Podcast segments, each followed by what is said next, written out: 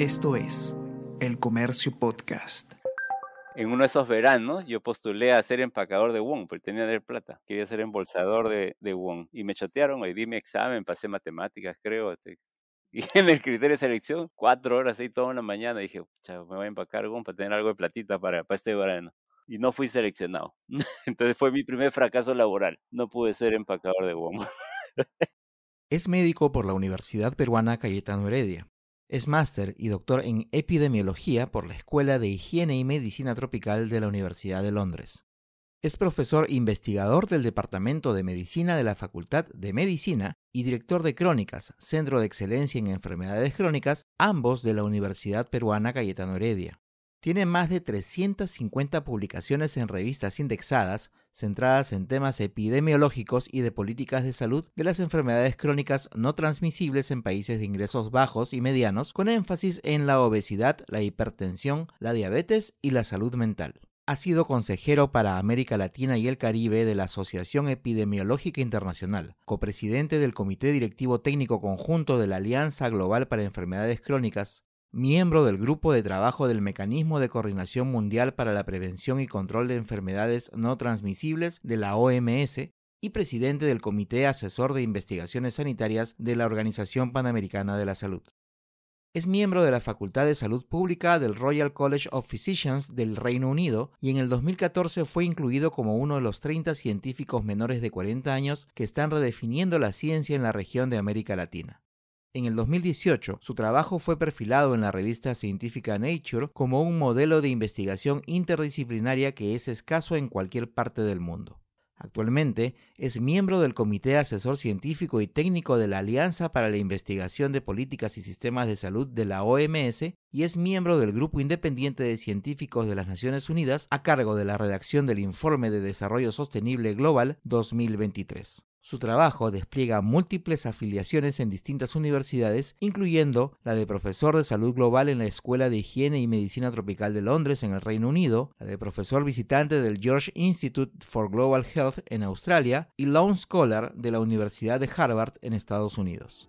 Su nombre es Juan Jaime Miranda Montero y este es el episodio 40 de Mentes Peruanas.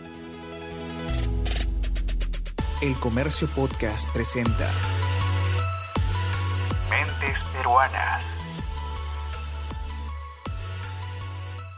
¿Cómo calificarías tú el manejo que ha tenido el Perú de esta pandemia? Wow.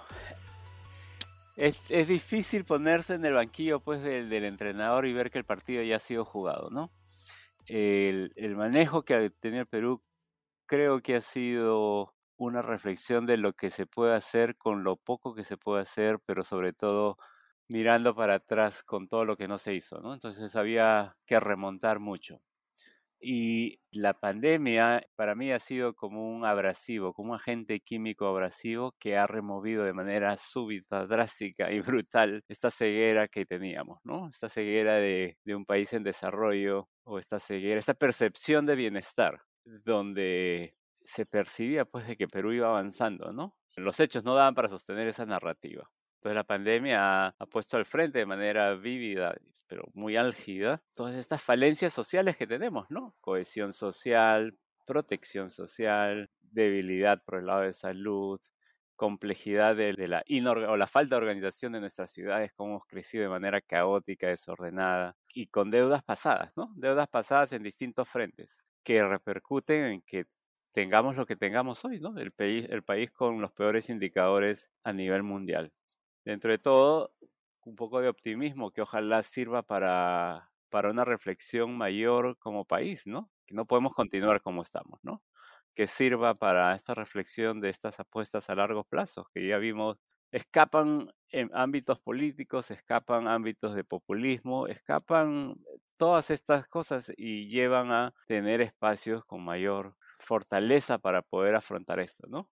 Creo que la pandemia, al ser dramática en escala y en volumen, pero sobre todo al ser dramática en la velocidad con la que ha sido introducida, debe pues llevar a esta reflexión mayor de cómo queremos vivir para adelante. ¿Qué tendríamos que hacer para que una tercera ola no nos revuelque como las anteriores? Y mira, y esta reflexión a Australia, eh, pues esta comparación me permite ver de cerca de cerca dos entornos muy distintos, ¿no? Por los opuestos. Y creo que hay cosas buenas y cosas que no han funcionado y creo que hay reflexiones mayores para tomar, ¿no? Reflexiones, esta cosa del... E-, esto es una situación compleja, ¿no? Entonces no podemos tratar de parametrar de que todos tengan la misma respuesta. Y al ser una situación compleja, tenemos que tener esta capacidad de adaptar y de reaccionar rápidamente para, para tomar lo mejor de cada uno de los potenciales escenarios. ¿no? Parece esto como de película, pero la verdad es que obviamente lo que ha ocurrido acá en Australia es imposible de replicarse en Perú y no va a ocurrir. Pero algunas eh, cosas buenas pueden tomarse de los países más cerca de Asia. Algunas de ellas pueden ser adaptables y algunas pueden funcionar en mayor o menor escala dado que el Perú es un país muy diverso, ¿no? Hablar de una tercera ola en, Lima es muy distinto a hablar de una tercera ola en población indígena con menos eh, acceso a recursos e infraestructura. Pero esa es como mi reflexión mayor, ¿no? Cómo nos vamos adaptando de manera rápida y tener esta capacidad para entender que esto es una cosa cambiante, ¿no? Y dos ejemplos para, para reflejar ello. Cambiante acá donde te estoy hablando hoy día desde una quinta semana de, de cuarentena o de, lockdown de cierre. Este, pero es un lockdown que inicia con 20 casos, completamente distinto a Latinoamérica, donde tú dices 20 casos es un lujo, ¿no? Pero con 20 casos eh, hay esta capacidad para cerrar temprano. A pesar de ello, ha sido cotizado en que las pérdidas en Sydney, ah, solamente en el estado de, de, Sydney, ha sido un billón de dólares por semana. Entonces sí, es, es, es una decisión eh, con mucho sacrificio que, y, que cuesta, que cuesta mucho, incomoda mucho. Pero ahí viene esta otra parte, ¿no? ¿Cuál es la percepción? Y no es un tema de cuál es la percepción de, de estas respuestas y, cómo el bien común pesa más sobre otras cosas, más allá de si es que eres de derecha, izquierda, que bueno, son, son, son etiquetas de un espectro que no aplican tanto en el siglo XXI, ¿no? A pesar del costo financiero y de ser un gobierno más tirado a derecha, no se ve como inusual este, estas cosas de apoyo a, los, a las personas que no tienen trabajo o a los pequeños negocios que no van a poder vender o a, los, a aquellos este, trabajos de pequeña o mediana escala que, que tienen eh, empleadores, a los empleadores que tienen que sostener una planilla. Ha habido todo ese tipo de apoyo a pesar de ser un gobierno de, de derecha, digamos, y en ningún momento se cruza por la mente esta este reparo como que si está bien, si está mal, ¿no? Es como lo correcto. hay como esta percepción de que proteger a tu gente es lo correcto. Eh, y eso me ha sorprendido. Eh, me ha sorprendido que, que, cuando dicen, sí, vamos a cerrar, este, vamos a cerrar, sí, pero además sabemos que vas a resultar afectado y por ende el Estado entra y se plantea y vamos a intentar ayudar. No va a ser perfecto, todo el mundo va a salir afectado, pero aquí estamos para intentar ayudar. Sí, no sé si es que es algo más socialdemócrata o qué pensar, pero este pensar de que tus políticas públicas tienen un efecto, esta cosa de acción-reacción, pero por algo, ¿no? El pensar en proteger a la persona siempre está allí. Y eso incluye, eh, va por este, proteger a los pequeños negocios, a la gente que está en desempleo, etc. Todos tienen un beneficio y un bono Creo que hay un bono para los desempleados y hay un bono para los empleadores para que puedan seguir, dado que no hay ingresos o no hay ventas, para que puedan seguir manteniendo a su gente en planilla. Muy interesante esa reflexión. Pero eso es una dentro del Estado y como país. ¿Cómo ves tu función de Estado frente a la población? La otra es las conversaciones entre Estados. Eh, y hablamos en Perú y por esto también esta dinámica de entender qué cosa es lo mejor para, para país, porque eh, mal que bien Perú sigue operando desde Lima mirando al resto, ¿no? Este, porque ahí los vasos comunicantes son profundos y acá también existen, la gente viaja, tiene trabajos acá, pero vive en otro estado, etc. Pero sobre todo hay como una soberanía eh, de, entre estados que me llamó la atención, ¿no? Antes de que el gobierno australiano comunique al mundo que cierran sus fronteras, ya habían habido tres o cuatro semanas antes que entre estados se habían cerrado para ellos. Entonces eso dejó a gente literalmente en el aire y particularmente zonas difíciles como los bordes, gente que transita, no sé, pues entre uno y otro. Y ha habido que adaptarse, pero esa respuesta rápida ha permitido de alguna manera contener o, estar más atento y alerta a los flujos de transmisión del virus, porque hay mucho, mucho, mucho vuelo entre ciudades acá por trabajos. Pero se han cerrado. Estas reglas o estas leyes interestatales este, están ahí y son normales. Y es como dices, te vas a ir Victoria, si tú puedes ir de Sydney a Sydney está en New South Wales y Melbourne está en Victoria. Y de pronto, si tú tienes tu pasaje para la próxima semana, lo siento, no, no puedes entrar. Y si vas a visitar y vas a regresar, tienes que entrar en estas cosas de cuarentena, etcétera más. Entonces ahí está este manejo intrarregional o intrarregiones, que es lo, lo curioso es que ocurre antes que el manejo de gobierno. Y eso creo que en Perú no se ha visto. Ese es otro aprendizaje, ¿no? ¿Y por qué? Y viene por algo. Por, por, y aquí quiero pasarme a este otro punto de dónde estamos ubicados. ¿no? Entonces, estamos ubicados en una zona donde la cercanía, hablando en tiempos, eh, en, tiempos históricos, la, la, cercanía a otras pandemias ha sido muy, muy corta, ¿no? O sea, cosas como la gripe aviar u otras, eh, otras epidemias que tuvieron orígenes en puntos asiáticos que no llegaron a Latinoamérica, acá sí llegaron. Entonces, eso ha tenido dos impactos y uno es memoria, sí, eh, heridas, heridas del pasado. Hay, hay un estado en particular que tiene una alta concentración de población aborigen, que son el territorio del norte, los, territorios del norte se llama el nombre del estado, es decir, como la selva de, Perú. Población muy eh, de, raza étnica muy distinta, eh, el, perfil tradicional de, indígena o de indígena en Perú, ¿no? Pobremente educados, socioeconómicamente pobres, por muchas décadas, generación tras generación de, pobreza, etc. Y las epidemias previas llegaron ahí y arrasaron. Entonces está muy cerca ese recuerdo, ¿no? Entonces, cuando acá vino esta pandemia, ellos fueron los primeros que dijeron, ¿saben qué, muchachos? Gracias, pero no gracias turismo, lo que fuera, pero cerraron y se plantaron, nadie entra acá, porque ya sabían que esto de las epidemias arrasa y arrasa a los más pobres primero. Y lo otro es que el estar expuestos, y aquí en lo histórico, ¿no? A otras experiencias previas, ha significado que hayan protocolos en práctica, ¿no? Tienes que prever todos los escenarios posibles porque no puedes decidir en el momento. Y eso ya te hace tener una concepción totalmente distinta de cómo estás afrontando el problema. Exacto. Y eso se llama, en términos de salud pública, se llama Public Health Preparedness, ¿no? Preparación para. Y eso cuesta plata, pues. Y eso no te da votos y eso no te hace feliz, pero, pero cuando ocurre ya viste que puede eh, tener, puede revertir eh, en beneficios mayores, ¿no? Entonces acá sí estamos en un lockdown de 20 casos que acá se han quejado porque pudo haber empezado cuando, cuando fueron 15. Entonces se han demorado tres días. Pero, y claro, ese 20 empezó 20, 40, 60, llegó la variante Delta y, se relajaron y ya vieron cómo, cómo viajó por todos los, los, estados dentro de Australia. Entonces, no solamente New South Wales está en, en, en lockdown, sino también Victoria. Y es, es esta cosa de preferimos cerrar temprano y actuar temprano, ¿no? Con todo el dolor y la incomodidad que esto genera. Eso es dentro de las respuestas positivas. también debo decir que ha habido respuestas negativas, ¿no? Australia no ha tenido la dificultad de Perú de, de tener acceso financiero. O sea, la billetera les daba para comprar vacunas y han tenido vacunas, pero no aceleraron, mira, se relajaron. Entonces estábamos hasta junio vivíamos en esta burbuja que era otro planeta, ¿no? La gente ya se olvidó de viajar, no, no, no, no conceptualiza esta idea de, viajar para, para, infectarse o no. Mientras que en Europa, en Estados Unidos y creo que en Latinoamérica esta cosa de los viajes siguen ahí vigentes, ¿no? Acá, acá, acá no, estás viviendo en, una, en esta burbuja, pero la burbuja se, se rompió, digamos, llegó también la complacencia, ¿no?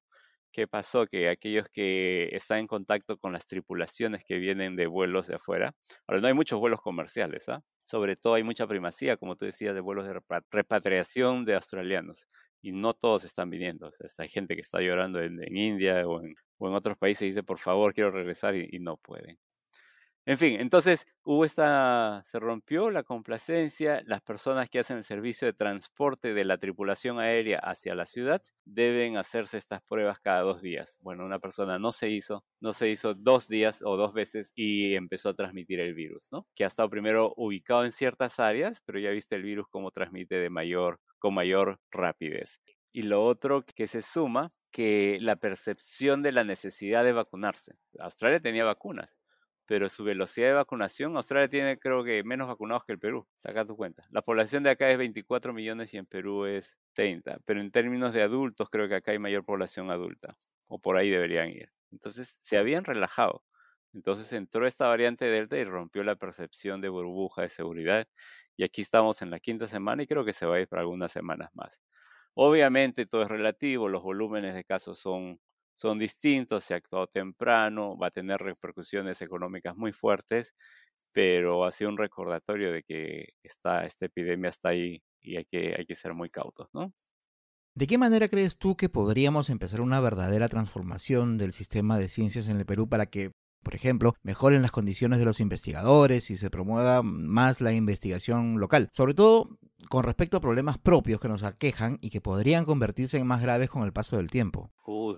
Sí, esta es, este es una, un tema de, largo plazo, ¿no? Ni siquiera diría que estamos en pañales. Es muy precaria la, la, presencia de la comunidad científica en Perú, ¿no? Precaria en, en, en volumen, en, en, sostenibilidad. No, precaria no es porque sea malo lo que hay, precaria es porque es muy poco, ¿sí? A eso voy lo cual hace que sea un entorno muy débil, particularmente en, en, en, espacios como que se hacen más, más evidentes de cómo la ciencia podría ayudar a guiar mejor decisiones, ¿no? Los mejores países han tenido un brazo científico sólido acompañando las decisiones y acompañando sobre todo las, las comunicaciones con la población, ¿no? Entonces, ¿por qué? ¿Por qué? ¿Qué hay detrás? Y sobre todo esta cosa de, de, de, servir de un espacio de reflexión mutuo para atender la complejidad de escenarios. Las dinámicas de decisiones políticas que se informan con ciencia tienen que tener esta capacidad de atender a la complejidad de, las circunstancias. O sea, una cosa es decir, ya vamos a hacer un, una pista que va a durar cinco años y ya te volteas y te olvidas. Pero en estas cosas donde hay que estar ahí cerca, cerca, los países que mejor han funcionado son aquellos que han tenido una fuerte compañía de, apoyo científico, ¿no? De hecho, la primera ministra de Nueva Zelanda, que es uno de los mejores, tiene a su costado a, una persona que representa la voz, la voz de la comunidad científica, ¿no? Y acá cuando se para a hablar la digamos, la presidenta regional, que da la voz para todos. Cuando habla el, cuando habla el presidente, como es un Estado federado, ya, ya se sabe lo que va a decir. Pero al costado de ellos está parado alguien de la comunidad científica. No es que dé garantía, no es, que somos magos tampoco, ¿no? Pero que da una especie de, mayor, mayor profesionalización con lo que se está haciendo, ¿no? Y también una capacidad para revertir esto, para decir, oye, con lo que tenemos ahora y lo que sabemos hasta hoy es lo mejor que hemos podido decidir. Y también con esta capacidad para decir, oye, necesitamos revisar, nos equivocamos, o qué tal, tenemos que mover, tenemos que virar, ¿no? Porque hay una, hay una, siento que hay una comunicación entre Estado y sociedad, eh, obviamente muy unilateral, de un lado para otro, pero muy, muy tosca en el sentido de que esto es y es así. Y si no funciona, bueno, no, no, no se revisa, no se, no se pide disculpas o no se explica por qué, ¿no? Entonces la comunicación de políticas en, en, en otros estados como es, es, dar o es decir, pero este espacio de reflexión y de revisión y decir, oye, no, tenemos que modificar, cambiar, altera, no hay, ¿no? ¿Qué cosa quería hacer cuando era chico?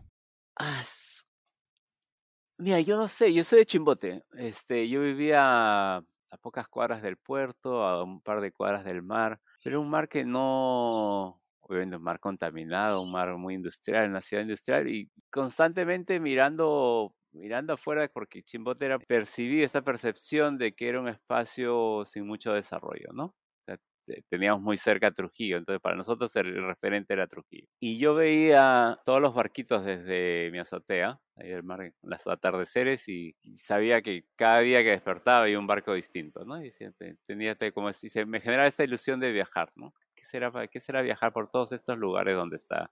Y me, me ilusionaba tener un pasaporte, ¿no? Y salir, mirar. Esas son mis ilusiones de niño, ¿no? Nunca pensé que iba a viajar tanto como he viajado. Ahora, en, en, en este año último de lockdown, cuando he visto mi, mis récords, pues, tengo un aplicativo que me organizaba los viajes, me decía, Jaime, has estado 150 días del año afuera. Y, con razón mi mujer está molesta. Este, y mi perfil de los últimos 10 años es que he estado más o menos un tercio del año fuera un tercio, del año fuera de, mi hogar, eh, sobre todo viajes internacionales y, algunos viajes eh, dentro del Perú también. Entonces que he hecho locuras como estar un viernes en Holanda eh, subirme al avión el sábado temprano, llegar sábado en la noche, dormir, saludar, estar con mis hijos, almorzar domingo y subirme al avión de nuevo el domingo y el lunes estar en Londres para seguir chambeando. ¿no? tenía un ritmo muy matado, muy, muy maleado, no se lo recomiendo a nadie. Pero cumplí mi sueño de viajar, ahora ya no quiero viajar. ¿Cómo así te sentiste atraído por la medicina? Quizás tienes algún familiar médico, conversaste con alguien, algún profesor del colegio que te inspiró. ¿Cómo fue que sentiste atracción por esta profesión? Es, interesante, en mi, familia no hay médicos, pero de, mi promoción, este, de mi promoción de primos, hay, somos tres médicos. Entonces, por mi lado materno y paterno no hay nadie que estudie medicina. Pero sí había una apuesta fuerte por la educación. Mi mamá era profesora de secundaria y ahora que, pongo eso en contexto, mis otros primos que hacen medicina, ay, perdón, estoy, no, no, somos tres, es más, hay dos más, somos cinco. Este, los, mis tíos eran profesores de, primaria, ambos. Y mi tía, que era la hija, la hermana menor de, mis padres, eh, estudió farmacia. Y creo que había una apuesta ahí como tácita muy, muy presente de que había que estudiar para salir adelante. No, no, no con esto de tienes que estudiar para, para ser mejor, sino como que vas a tener mejores oportunidades si estudias, ¿no? ¿Por qué medicina? No sé, mira, creo que esta cosa de los papás te van dejando, ¿no? Al no tener este rol y al estar en un espacio muy pequeño eh, en Chimbote, todos nuestros padres, incluso los primos que eran esta apuesta de lo que ustedes deseen, lo mejor que quieran, los vamos a apoyar.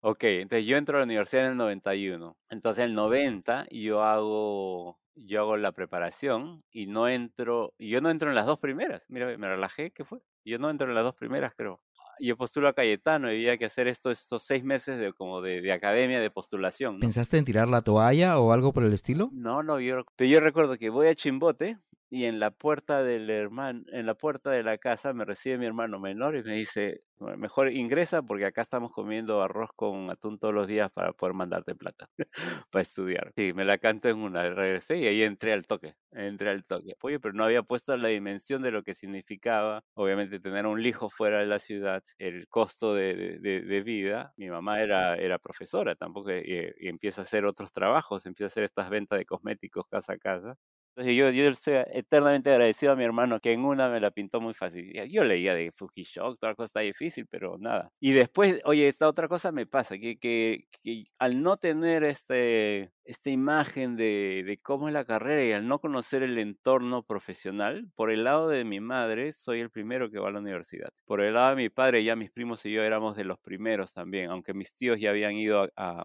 universidades en Trujillo y otros, ¿no? Y yo siempre cuento esta broma, ¿no? Oye, pucha, entonces si voy a estudiar medicina, había también esta como expectativa, ¿no? Es, es, el posicionamiento social, ¿no? Esta cosa de respeto, una carrera de, de prestigio y vas a estar bien, ¿no? Entonces dije, si yo calculaba, ¿no? Si he venido con 15 años, he entrado a los 16, serán 6 pues, años, 22, trabajaré un poquito, o sea que a los 24 ya voy a tener plata me había, me ha generado este... Nunca le pregunté a mi papá cuánto eran, cuánto, cuánto duraba, nada. Yo pensé como que a los 24 ya puedo tener tiempo para estar esas cosas, ¿no? Y van 45 todavía no tengo. este, pero recuerden esta conversa de que yo hago la carrera y yo no sabía cuánto duraba. Mira, ve, yo me metí a estudiar medicina sin saber cómo era y cuánto dura. Y los primeros tres años de medicina son las ciencias premédicas, son las ciencias mucho de anatomía, fisiología, química. Y luego pasas a, las, los siguientes tres años, son carreras más clínicas, ya, ya vas al hospital, ya te pones mandil, ya si, si, eres pretencioso te puedes colgar el estetoscopio para que, para que digan, mira. Y los dos últimos años ya eres una parte más del equipo, ¿no? Eres lo que llamamos internos externos, ¿no? Después he aprendido que esa es una, una peculiar configuración, porque esa figura en otros países donde he estado ya les llaman doctores y les pagan sueldo completo. Pero en Perú les seguimos llamando estudiantes y encima pagan pensión. Pero entonces, los primeros tres años, pichanqueando, jugaba fulbito. Y ya vas perdiendo a tus amigos, ¿no? Oye, ya no están, ya no pueden jugar tanto, se les ensucia el mandil, ya no vienen, ¿qué pasa? Y hasta que un día nos sentamos ahí en la cancha y ya estaba en tercer año, y le digo, oye, ¿cómo es allá, allá al frente, ¿no? En el hospital, pues, no teníamos todavía licencia para cruzar, ¿no? ¿Cómo es? Le digo, ¿cuánto te falta? Porque te va a faltar poco, ¿no? vas a hacer No, me dice, te falta. ¿Cómo que falta? Le digo, no, porque acaba seis años acabas las clases, luego e, eres externo, haces un año de externado, luego eres interno, luego dices chao a la universidad, pero tienes que hacer la tesis, entonces un tiempo más para la tesis, ¿qué será? ¿Seis meses? No, dale un año, pues un año, ya un año. Luego el serum, serum, ¿qué es eso? Tienes que ir pues a hacer el servicio rural para que luego puedas con ese papelito, un año, un año ya, pucha, ocho años más dos, diez años, para que con ese papelito puedas postular a esa especialidad, la especialidad clínica, ¿no? Para hacer. Ya, ¿y eso para qué ser? Para ser cardiólogo, para ser nefrólogo, sí, ya. ¿Das otro examen? Sí, otro examen, ya, otro examen, eh, seis meses más de preparación para el examen, y luego tres años más de especialidad, no me dice, pero luego falta la subespecialidad, ¿sabes que ponle cinco? Ah, su le digo. O sea que voy a salir de esto a los 30 años. Sí, me dice, dale como, empezamos a tirar números y eran como 8 más hasta que termines tu formación era como 14 años. Y yo recién, entonces me estoy enterando, le digo, faltan 14, o sea, van a ser 14 y yo recién estoy en segundo, tercero. Me salgo, ¿no? Me tendré que salir porque yo, yo he firmado por 6. Ah, no había firmado con nadie, mentalmente me había generado esta idea de que todas las carreras duran entre 5 o 6 años y yo no sabía de que esto era así de largo plazo, ¿no? O sea, una de las razones por las que pensaste en cambiar todo fue porque no tenías en cuenta realmente cuánto tiempo te tomaría una formación completa en medicina. Exacto, no sabía. Y, nadie, no, no, tuve acompañamiento, nadie me dijo esto va a ser así, así. No sabía. Nada más que los amigos. Nada más que los amigos. Todo eso como fui aprendiendo ahí en, en la calle con mis amigos, ¿no? ¿Y qué fue lo que pasó? ¿Qué hizo que decidieras quedarte? Y pasaron dos cosas. Una es que yo creo que entro yo, yo una depresión de estudiante que se hace más, creo que tuvo un impacto, ¿no? Pero me, me, me comí esta noticia solo, ¿no? Por ahí va a estar entre insatisfacción, adaptación a las grandes ciudades, expectativa de que tienes que ser mejor estudiante, esta presión estudiantil que se va, que se va generando, ¿no? Hasta que llevo mi curso de psiquiatría y entonces van pasando, pues ya, ya soy a mi curso de psiquiatría cuando lo ha sido, quizás en cuarto, quinto o en quinto, sexto año. Y cuando vas por la lista, tienes esto, tienes esto, tienes esto. Oye, tengo todo eso, ¿no? Y, sigo acá. Fui y busqué ayuda, ¿no? Afortunadamente pude buscar ayuda y, y, y corregir eso. Eso por un lado. Y, por el otro lado, dije, pucha, si voy a ser estudiante eterno y mis papás tienen que seguir trabajando para mandarme, para apoyarme para estar en Lima, ¿qué es lo que puedo hacer para un poco cortar esa dependencia, no? Y creo que en esa búsqueda de marca y termina donde estoy ahora pasaron dos cosas que me permiten estar donde estoy ahora. Uno es qué puedo empezar a hacer en simultáneo, ¿no? Entonces, mucho en este perfil médico de los que ya saben qué van a hacer. tuve gente de, mi promoción que ya sabía que quería ser médico infectólogo y tenía que irse a Estados Unidos a esto. Y dije, en la vida voy a poder ir a Estados Unidos. ¿Y por qué pensabas que no podías ir a Estados Unidos a estudiar? Ah, porque dije, porque era toda esa inversión financiera detrás de estos 14 años de formación, ¿no? Y yo no, yo no quería pasar esa mochila de apoyo a mis padres. Y la otra era, empiezo a ver otras cosas muy temprano en mi carrera. Ahora, otras cosas para mí en el sector salud, la formación en medicina en salud es lamentablemente, como son muchos años y hay mucho que cubrir, yo describo la formación de medicina como una burbuja, ¿no? Y particularmente la Cayetana es una burbuja que te, que te separa de lo social. Al ser Cayetano Universidad de Ciencias, no tienes este brazo más de, de realidad social muy cercano a ti, ¿no? San Marcos lo tiene, quizás otras universidades con otras, con una combinación mayor de, carreras te puede dar algún acercamiento, de ahí que lo optimices y lo uses es otra historia, ¿no? Pero en Cayetano sí sentí esta, curioso, pero es lo que es un factor protector y, lo que le permite su excelencia científica es esta hiperconcentración en, un solo tema, ¿no? Claro, te permite ser más eficiente, pero de la misma manera te separa, te separa de esto otro que es la realidad social peruana, ¿no? Date cuenta, el Ministerio de Salud no ha tenido ministros de Cayetano sino hasta recientemente, muy tarde, ¿no?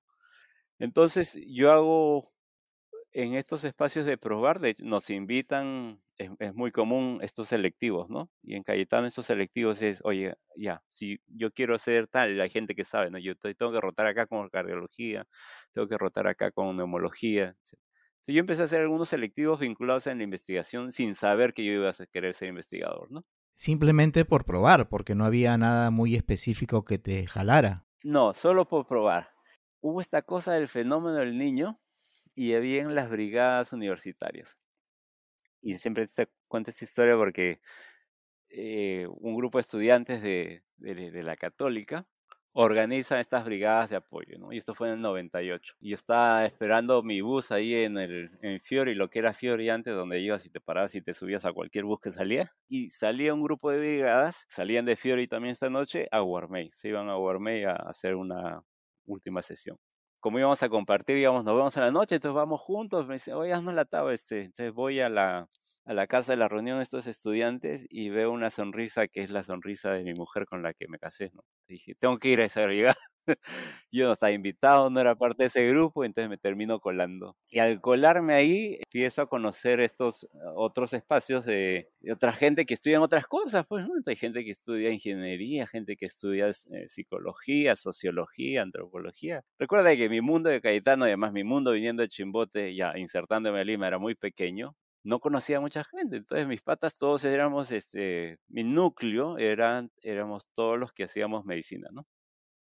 ver otra gente interesante en otros lados fue, fue un despertar, ¿no? Un nuevo despertar. Eso fue en el 98.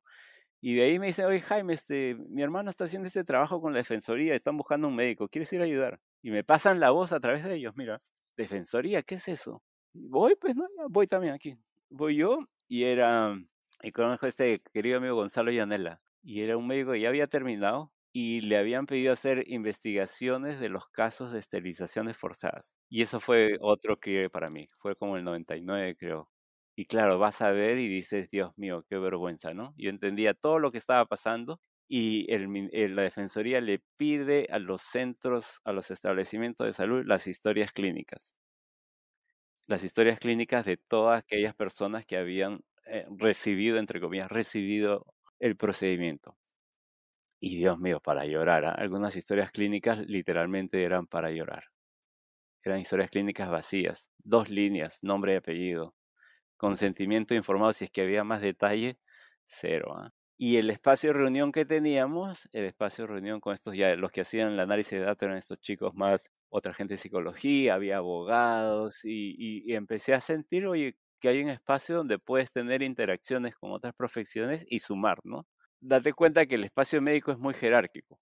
Y es otra explicación. Yo después yo digo, yo no he hecho medicina clínica porque me sentí en el hospital como en el servicio militar. Sí, sí, para mí era, no encajaba, ¿no? Entonces no encajaba. Y no encajo porque mi curiosidad, que es un plus como investigador, no es un plus en un sistema jerárquico, ¿no? Obviamente estoy, estoy hablando de mi experiencia personal, no quiero decir que, que es la misma de todos, y dentro de todo ese sistema hay muchas buenas personas, ¿ah?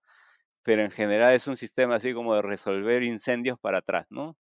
Con poca capacidad de mirar para adelante y obviamente mucha gente poniendo el hombro y dando y pero e, e, el, ánimo de, un hospital que ahora ya ha sido visible es lo que vivíamos todos los días, ¿no? Sobrecargados, cansados, etcétera, mal pagados, etcétera, ¿no? Mucha insatisfacción, pero y sobre todo ello se presta pues para un sitio para el maltrato, ¿no? Maltrato hacia las personas, hay mucho maltrato con algunos pacientes y maltrato también entre los profesionales de salud, ¿no? Ya viste que van, van siendo una serie de factores que cuando yo llego al final de mi carrera, entonces no quiero depender de mis padres, conocí a esta chica, que otro, hay otro mundo fuera de la salud, más allá hay otro mundo fuera de la salud en términos de otras profesiones, pero también otra salud, ¿no? Esta cosa de la defensoría me marcó mucho, ¿no? Te va llevando a otros ámbitos en donde puedes poner en práctica lo que vas aprendiendo. Totalmente, y vas viendo que encaja, ¿no? Entonces yo como esto de la defensoría y nuevamente con mi bichito esto de viajar, me termino presentando esa, esa experiencia y a, una coalición de grupos de estudiantes y, y, descubro muy temprano el campo de los derechos humanos y la salud. ¡Wow! ¿Qué es eso? Y ya por el fin de los 90, junto con este grupo de nuevos amigos y, y mi enamorada, formamos este grupo de educación en derechos humanos y salud. Entonces me lleva a un entendimiento de que la salud obviamente es importante para todos, a entender temprano de que para mis amigos, eh, para mi amigo el abogado, el economista o el ingeniero, no es que la salud era menos importante, pero era cómo se conversaba con él, cómo entendíamos. Porque de la manera como médico general la salud es así, se hace así, ¿sí? Porque yo transmito mi mensaje de que me importa la salud dentro de un espacio que es el espacio del hospital pues el espacio dentro de los médicos, es el espacio dentro de los profesionales de salud. Pero cómo entiendes la importancia de la salud con otros profesionales que no son de salud fue un aprendizaje muy clave para mí y muy temprano. Y encontramos este punto de coalición común que era los derechos humanos, ¿no? Y eh, fue una experiencia muy valiosa. Termino en esta conferencia mundial de paz en La Haya, en, Holanda, y veo una mancha de, chicos, no activistas, sino chicos, pues, también como yo, últimos años de la carrera, interesados en la salud, pero que venían con un discurso de la salud pública mucho más natural. Ahora, en un entorno donde la salud es, es muy distinta a la peruana, ¿no? Muy reactiva. Entonces, claro, su conceptualización de salud, de la provisión de servicios es distinto, del rol del Estado es distinto, y yo venía pues con esta precariedad. El, el Estado peruano se acaba de, pasar por esta atrocidad de, las esterilizaciones y ustedes eh, cuentan de este rol más, proactivo, ¿no? Te me enseñaron de que había otro mundo, otro mundo de entre la abogacía, las bocas y terminé en un par de grupos, o fuera de lo que uno percibía como normal, ¿no? Pero era, claro, pues si vas a aprender medicina, deberías aprender de medicina este grupo, por ejemplo, era IPPNW, ¿ya? Y es, IPPN era, era la Federación Internacional de Médicos para la Prevención de la Guerra Nuclear. Guau, madre. ¿Ahí eso? Chaqueta está muy lejos de Perú. ¿Qué es la guerra nuclear? No. este... Y sobre todo prevención, que es una palabra con la que no estamos para nada familiarizados. Para nada, para nada. Y vas viendo que, que a través de esa ruta entras en temas de trabajo como tortura en casos de guerra, protección de los que están arrestados, qué derecho prima sobre otro, refugiados. Entonces me abre como un capítulo de, de, las repercusiones de salud, políticas públicas, salud pública. Una vez más, otra manera de aplicar y ver la medicina. Totalmente, totalmente. Y muy temprano, ¿no? Y muy temprano. Eh, y cuando conozco estos grupos y regreso, y bueno, me permite ahí traer algo eso para Perú y, conectar a esta comunidad de estudiantes médicas con este mundo. Había un mundo de una federación afuera. Además de este grupo, había esta Federación Internacional de Estudiantes de Medicina. Ya la globalización del mundo estudiantil estaba ocurriendo y yo fui pues ahí, así como probando, fui y, y traje y acerco, ¿no? Ahora ya tienen una entidad propia, se establecen propios y han sido asimilados, digamos, ¿no? Tal era el aislamiento que teníamos, que estaba este mundo muy activo, muy conectado, muy globalizado y en Perú no había, ¿no? Entonces ahí dejé mi granito de arena. Aprendo muy temprano de que esta ruta muy, muy lineal, ¿no? De tu formación clínica, tu especialidad, tu especialidad, mejor si la haces afuera, podría tener otras, otros colores, sabores y tonalidades, ¿no? Entonces eso, más, la, más el trabajo en la defensoría, más esta autoimposición, ya no quiero seguir dependiendo de mis padres, yo me pongo esta meta, ¿no? Entonces termino en el 2001, acabo el internado, cansado del hospital, obviamente, ahí tenía un par de mechas ahí por preguntar por qué, y digo, ¿qué puedo hacer para trabajar, para generar ingresos? Y lo único que pido es que tenga, obviamente, que tenga plata, eh, pero usando mi título de médico y fuera del hospital. ¿Sí? O sea, lo que sea que vaya a hacer, que sea usando mi título de médico. Digamos que querías aprovechar todo lo que habías aprendido hasta el momento.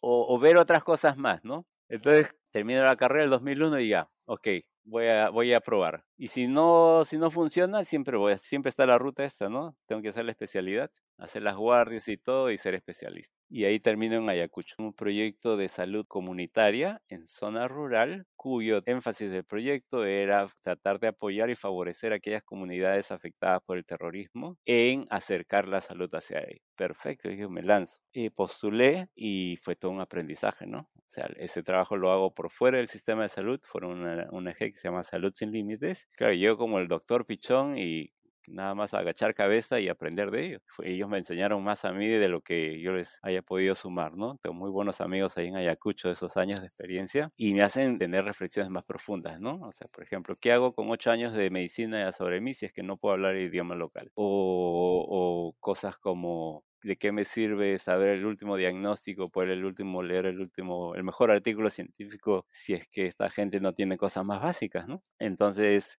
me permite esa exposición de, donde vivo de manera muy cerca este divorcio que hay. Eh, ya había un divorcio entre el Estado y la sociedad rural, ¿no? Ya había eso. La presencia del Estado, después uno entiende, escuchando con, con gente más de sociología, la presencia del Estado, eh, básicamente la ausencia del Estado es lo que es el carlo fértil para que, para que se inserte estas ideologías de, de, sendero, ¿no? No solamente había una ausencia, sino había un, un miedo, un miedo a ambas partes. Y llegan los, los, profesionales de salud, la gente no se atendía, no tenía confianza, venía el, el, doctor que está en Serum, pero se va cada seis meses, no habla idioma y viene con unas poses de jefe. Entonces había mucho por corregir, pero mucho sobre todo por construir en estos vínculos, ¿no? Y fue, fue tan lindo que logramos hacer un proyecto muy bonito con, con, con buenos eh, indicadores, un poco de respeto a lo que ellos sabían hacer, valorar y fomentar ese respeto, hacerlo, hacerlo más visible, porque recuerda, el, la, la percepción de lo que uno debería llevar era llevar lo mismo que tienes en la ciudad.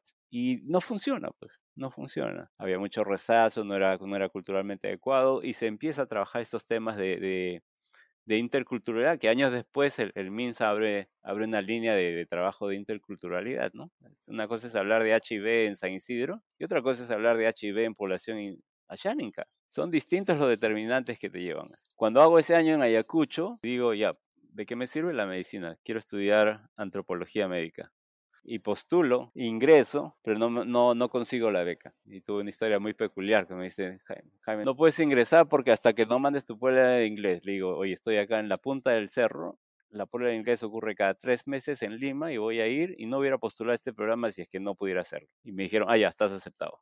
vale tu inglés. sí, a veces tienes estas como estos reparos administrativos, ¿no? Era una persona que, que, no sabía dónde estaba, que te voy a mandar mi examen en inglés cuando lo haga, pero no pude conseguir la beca. Curiosamente, años después, cuando terminamos, estábamos por Inglaterra, mi esposa es la que hace la, la maestría de antropología médica, ella es psicóloga, entonces yo, yo la hice por lo bajo, digamos. Ahí, ahí le miraba sus libros, qué, qué leía. Y qué bueno que no la hice, porque yo no sé leer, no sé leer, soy un lector muy lento, leo, leo muy mal, entonces me demoro mucho. En fin, eso fue mi, mi, mi coqueteo con la antropología médica. Salgo de Ayacucho, me caso y me ofrecen eh, estar en, en Hopkins. Entonces voy a una pasantía de Hopkins, ya, ya tenía este bichito medio raro, me acercaba un poquito más a la investigación y un colega, ahora amigo, este, en ese entonces mentor, me dice, Jaime, ven a este curso de verano en Hopkins. Y tenían este programa de, de formación, incluso tenían oportunidades de becas. Y me dice, Jaime, ¿no quieres quedarte? ¿No quieres hacer este el doctorado? ¿En qué le digo? No tiene que ser el doctorado en salud mental, pero con énfasis en adicciones. Pucha, le digo, pero eso es algo que nunca he visto. No, pero Hopkins, mira, vas a poder traer a tu mujer y, desarrollar tu carrera.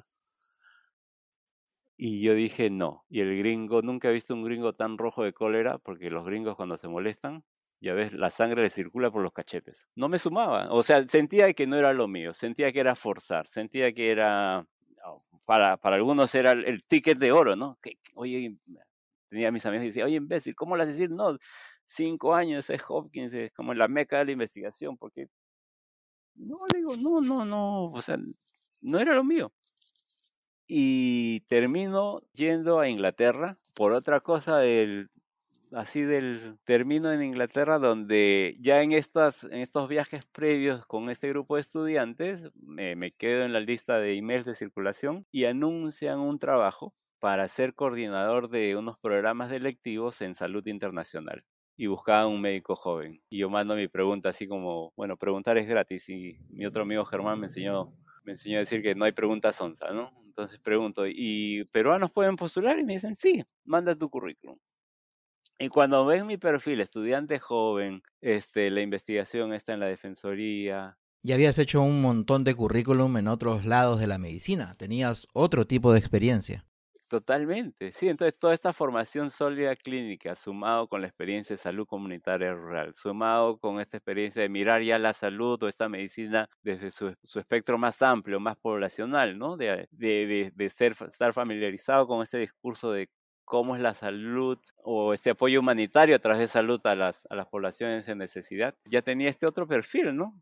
Y me dicen, Jaime, quiero que vengas y para entonces el inglés británico, mi inglés era machucado, mi inglés era muy técnico y tuve que aprender inglés.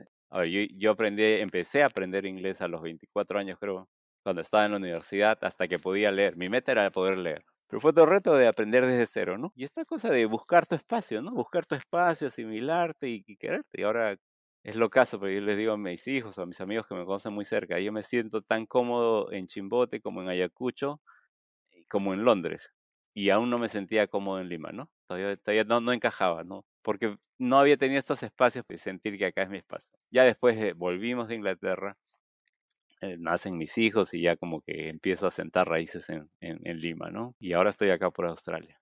En fin, entonces termino en, en, Inglaterra haciendo esta cosa llamada salud internacional, que después era uno de los primeros cursos en el mundo, éramos con los pioneros de lo que ahora se llama la salud global, ¿no? Dando los fundamentos teóricos de, de lo que ahora se llama salud global. Para que queden claros los conceptos, ¿qué debemos entender por salud global? Es buena la reflexión, porque eh, en ese momento se hace la separación. Una cosa es tu salud intrapaís, que es tus mecanismos de conceptualización y provisión de servicios de salud. Hay una salud muy medicalizada, ¿no? Entonces tengo que garantizar servicios. En otros países es la estructura, los niveles de atención, etc. Pero siempre de tu provisión de salud, de salud dentro de ese país. Cuando sales de tu país y empiezas a mirar otros países y haces estos estudios comparativos o esta investigación, estos temas relevantes para otros países, se empieza a llamar salud internacional, que no deja de tener este tufillo colonial, ¿no? Entonces, ah, ¿qué está pasando en África? ¿Qué está pasando en Asia? ¿no? Es como un lado mira al otro, ¿no? Hay una, hay una parte que es observada por otra y el conocimiento se queda eh, usualmente en los países del norte. Y mucha investigación de muchos años se pudo hacer bajo este, bajo este tema de salud internacional, ¿no? particularmente y predominantemente en las enfermedades infecciosas. La salud global ahora se entiende mejor con esto de las pandemias, ¿no? Ahora tiene sentido. Ahora tiene sentido, ¿no? ¿Cuáles son estos determinantes de lo que está ocurriendo acá? Repercute acá. Y pasa por entender tus cuáles son los determinantes más potentes, ¿no? Cosas como pobreza. Un problema de allá acaba de explotar más por cosas que expanden ese fuego, ¿no? Pobreza, congestionamiento. ¿Cuál es el entorno político y la diplomacia no solamente entre o dentro del país, sino entre países? El ejemplo, las vacunas. Eso es la salud global. O sea, algo que está ocurriendo y que hay una conexión, pero que va más allá de la provisión de tu respuesta médica frente a un tema. ¿no? Y ese es el ámbito en el que hoy te estás desarrollando profesionalmente, ¿verdad?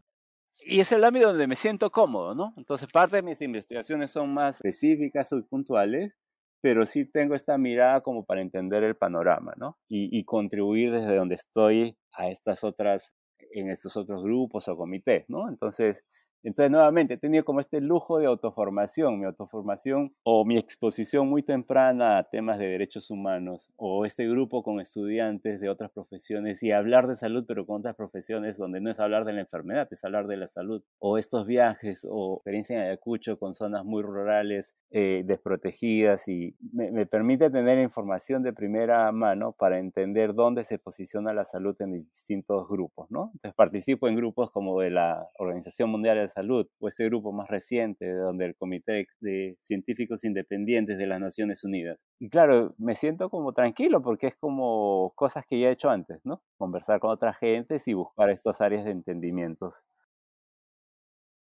¿Sientes que has tomado las decisiones correctas? ¿Sientes que el camino recorrido hasta el momento ha sido el adecuado? ¿Sientes que pudiste hacer mejor las cosas o que todavía puedes seguirlas mejorando? Mira, sí, a ver, es una buena pregunta y, no me quejo, no me arrepiento de ninguna de las movidas que he hecho, para nada. Quizás mi aversión al, al riesgo, a la incertidumbre es, es menor que otros, ¿no? Me siento cómodo con, con estas cosas que no están tan parametradas, porque te permiten crear, te permiten organizar otras cosas, generar otras cosas.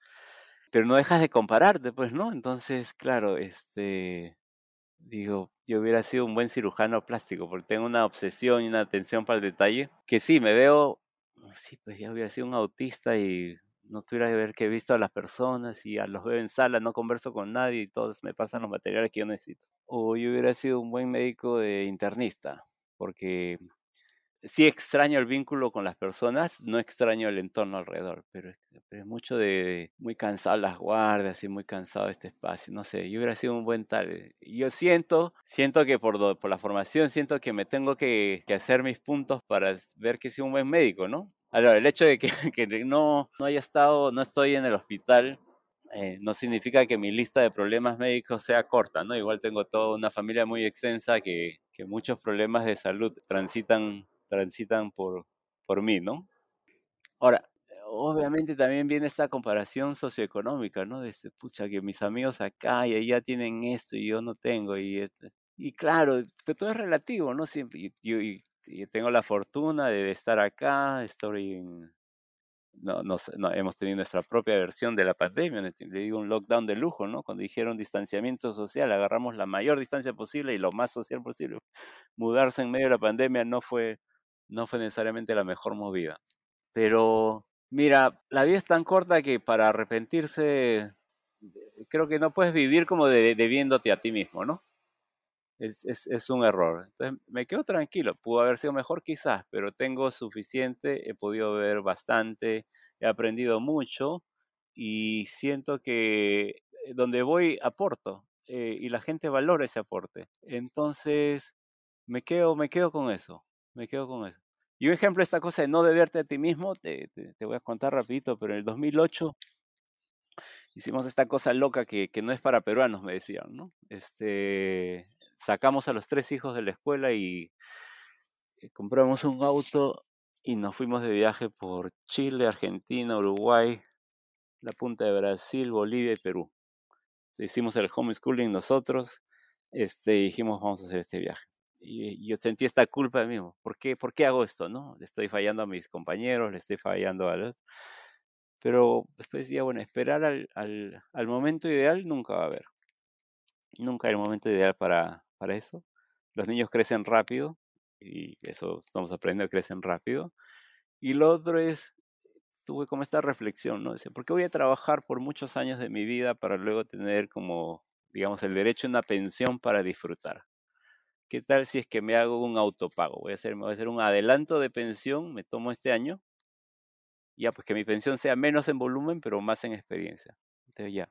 Con eso me quedé tranquilo conmigo mismo. que Vamos a hacer este viaje mi esposa lo había pensado más tiempo. ¿Qué tal si me, mandaba mensajes subliminales? Oye, un libro de esta familia que está viajando por, por, por así, por allá. Todos son europeos, pues, ¿no? O argentinos o brasileños.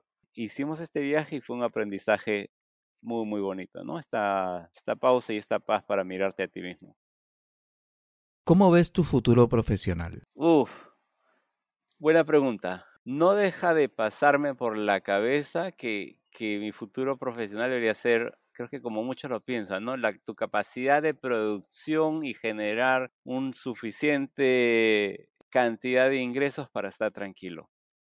Y eso es una manera, es una ecuación. Y, y, está muy presente en mí, porque claro, como investigador peruano, la, la inestabilidad financiera es, es nuestro cotidiano, ¿no? Eso es una pero yo no soy un buen administrador financiero, yo no sé manejar no sé, no sé, no sé proyectar financieramente. Entonces he dicho, ¿será que soy como un futbolista y estoy quemando mis años? Y me hago esa autocrítica, ¿no? Jaime, en 10 años vas a ser inservible.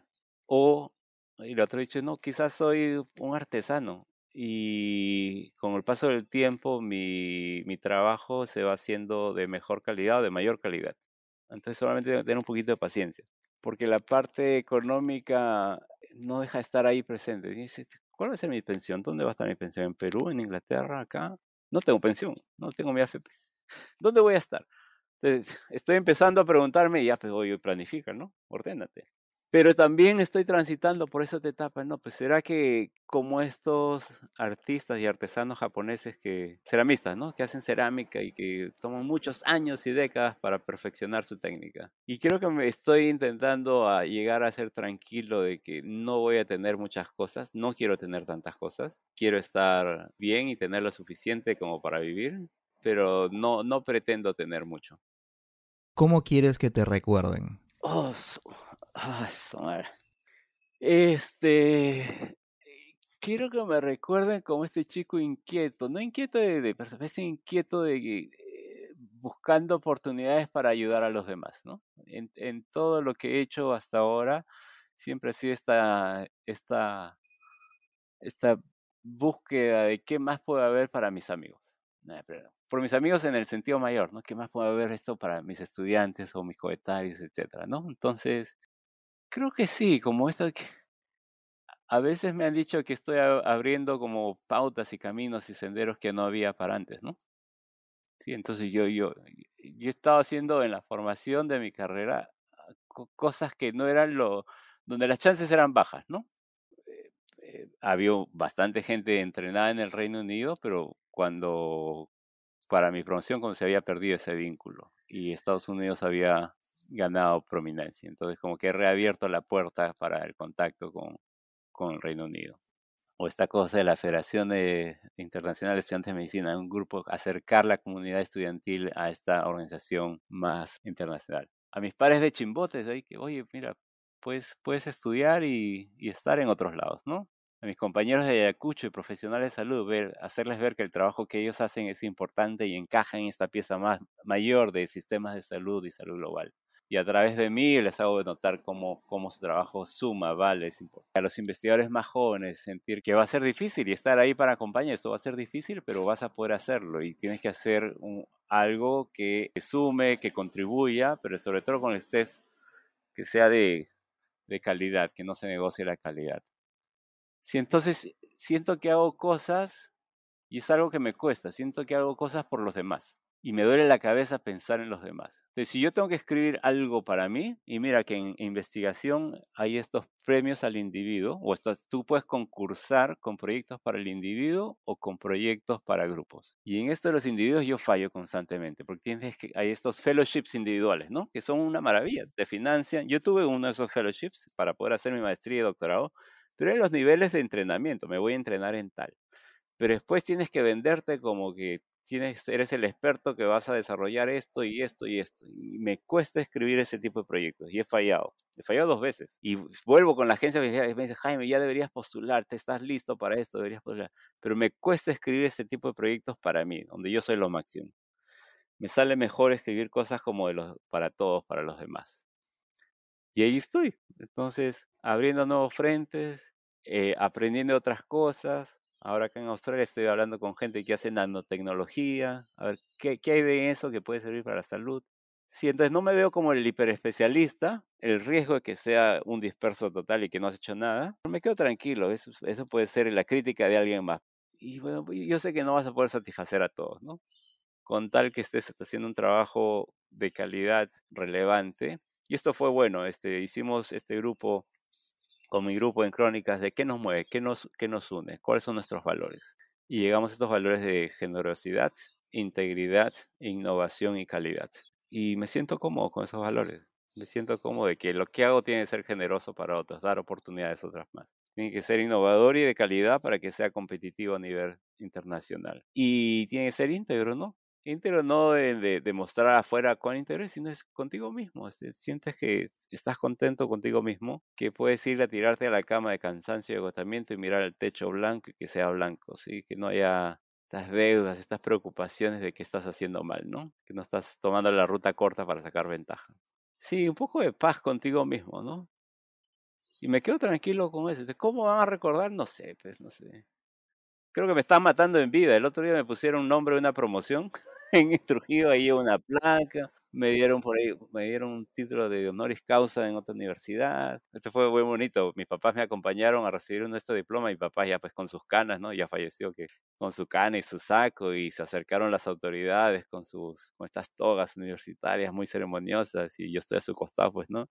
Eh, y nos llevamos el mismo nombre. Él es Jaime Valentín Miranda Samarriego, yo soy Juan Jaime Miranda Montero. En Chimbote yo soy Juanito, por eso cuando Lima voy a Lima fui, fui, fue mi rebelión, me cambié a Jaime.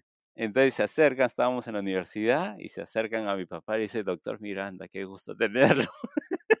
y mi papá le sigue la conversa, les hace la venia, les da las manos, le dice, pero yo no soy el, que, el que han invitado hasta acá a su costado.